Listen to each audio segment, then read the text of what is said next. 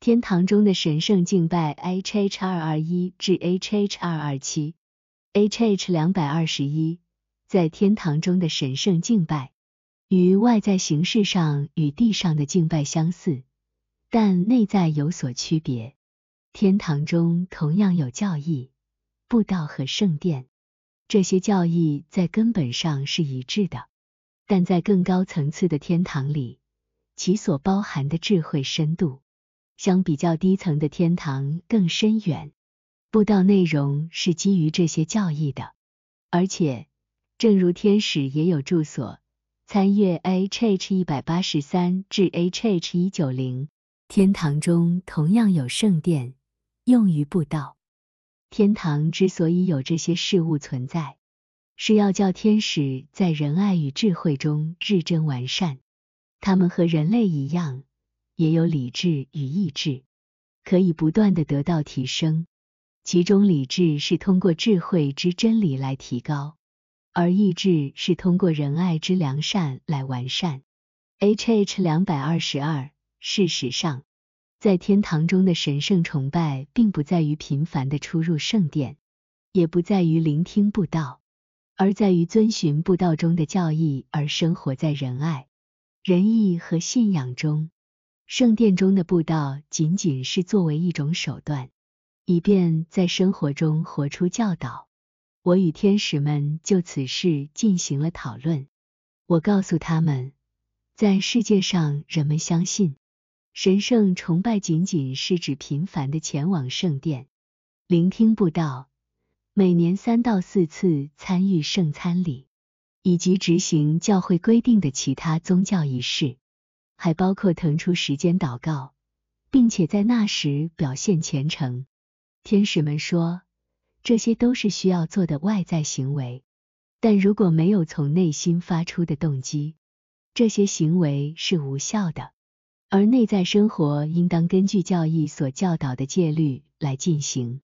H H 两百二十三，为了弄清楚他们在圣殿里的聚会是什么样的。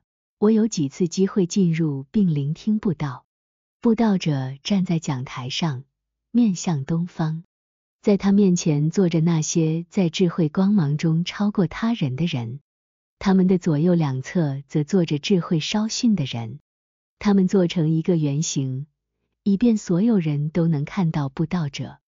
在布道者视线的两边，没有人坐着，在圣殿东侧的入口。讲台的左侧站着正在接受指引的人，任何人都不允许站在讲台后面。如果有人站在那里，布道者会感到混乱。同样，如果聚会中有人持有异议，他们就必须转过脸去。布道的智慧是如此之高，以至于世间的布道无法与之相比，因为在天堂中。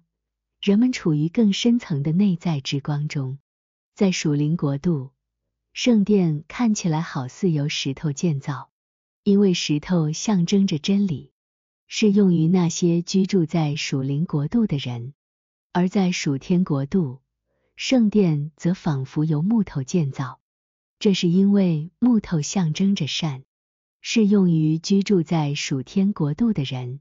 在属天国度。这些建筑不被称为圣殿，而是称为神的家。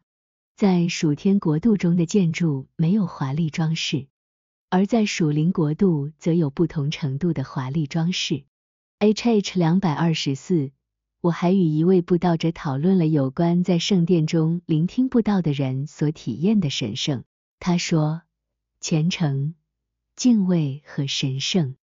对每个人来说，都依据其内在的仁爱和信仰而定。神圣本身存在于这些仁爱与信仰之中，这是因为他们来自于主的神性。他表示，如果没有这些内在元素，他不知道外在的神圣是什么。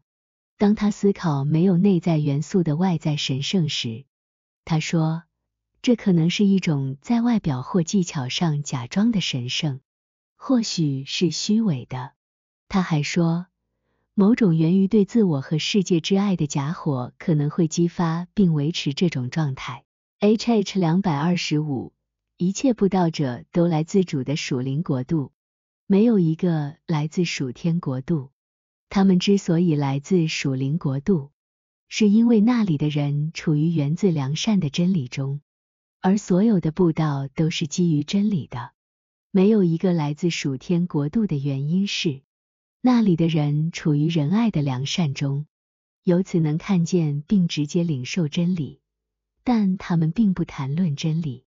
尽管属天国度中的天使直接领受并看见真理，但那里依然有布道活动，因为通过这些布道，他们在已知的真理上更受光照，并在以前未知的事上得到完善。当他们第一次听到这些真理时，他们立即认同并直接领受，不仅直接领受，还爱上这些真理，并依真理而生活。使之成为生活的一部分。他们说，按照真理来生活就是爱主。H H 两百二十六，所有布道者都是由主所设立的，他们因此享有布道的恩赐。除了他们之外，任何人等不得在殿内教导。他们被称为布道者，而不是祭司。之所以不称他们为祭司，是因为天堂的祭职是属于属天国度，祭司之职代表对主之爱的良善，在此良善中的是属天国度的人。相比而言，天堂的君王之职则属于属灵国度，君王之职代表着出于良善的真理，在此真理中的是属灵国度的人。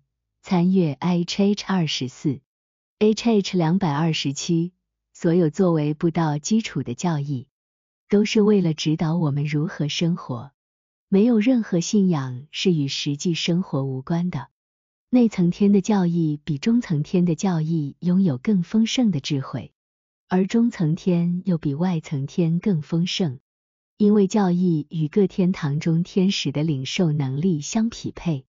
一切教义的本质是对主的神性之人的承认。